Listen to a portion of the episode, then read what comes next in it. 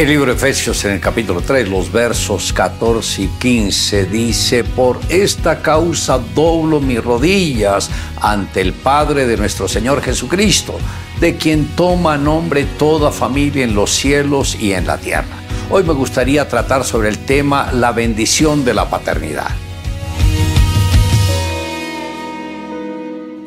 En este pasaje el apóstol habla de paternidad en el Sermón de la Montaña, el Señor Jesús puso una de las metas más altas al decir, sed pues vosotros perfectos como vuestro Padre que está en los cielos es perfecto. Esto está en Mateo capítulo 5, verso 48.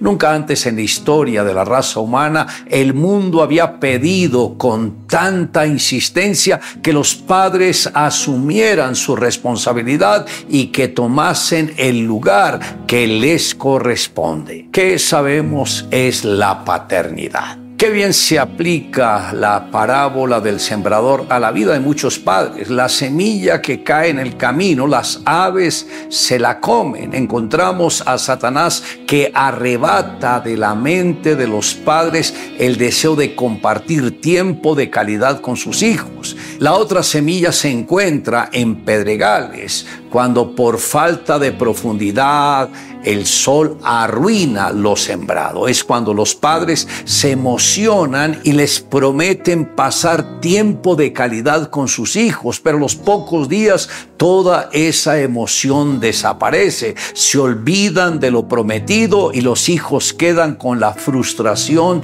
de no haber podido compartir esos momentos con su padre. La que cayó entre espinos son los afanes de esta vida que aleja a los padres de sus seres queridos. La que cayó en buena tierra es cuando el padre es equilibrado y sabe administrar su tiempo y le da la mejor parte a su familia. Esto es lo que verdaderamente recuerdan los hijos con mucho cariño que hoy sea un día de unidad en su hogar, que puedan estar juntos y que puedan relacionarse y disfrutar tanto de la palabra de Dios como de la amistad con sus propios padres. Por eso, apreciado Padre, es importante que usted dedique tiempo de calidad a sus hijos cuando son pequeños y también cuando ya son maduros.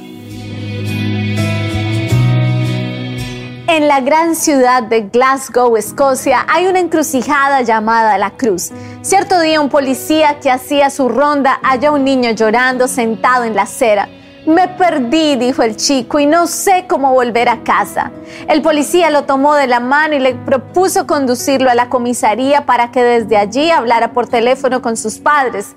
Pero al llegar a la cruz, el niño miró un instante a su alrededor y exclamó, a partir de aquí conozco el camino. E inmediatamente soltó la mano del policía y sin vacilar salió corriendo hacia su casa.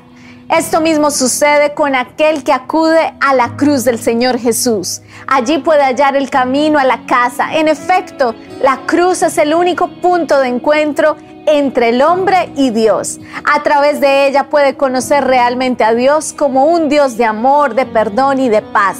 En la cruz Jesús se ofreció por el pecado del mundo, sufrió y expió los pecados de todos los que confían en Él. En la cruz Dios hizo brillar su amor dando a su Hijo unigénito. En la cruz, el pecador que se arrepiente es liberado de la carga de sus pecados y se reconcilia con Dios. En la cruz es una puerta estrecha porque tenemos que reconocer nuestras faltas y nuestras incapacidades para salvarnos a nosotros mismos. Pero esta puerta nos abre el acceso a una nueva vida, a la casa del Padre, donde hallaremos reposo, paz, gozo cuando nos rendimos completamente a Él.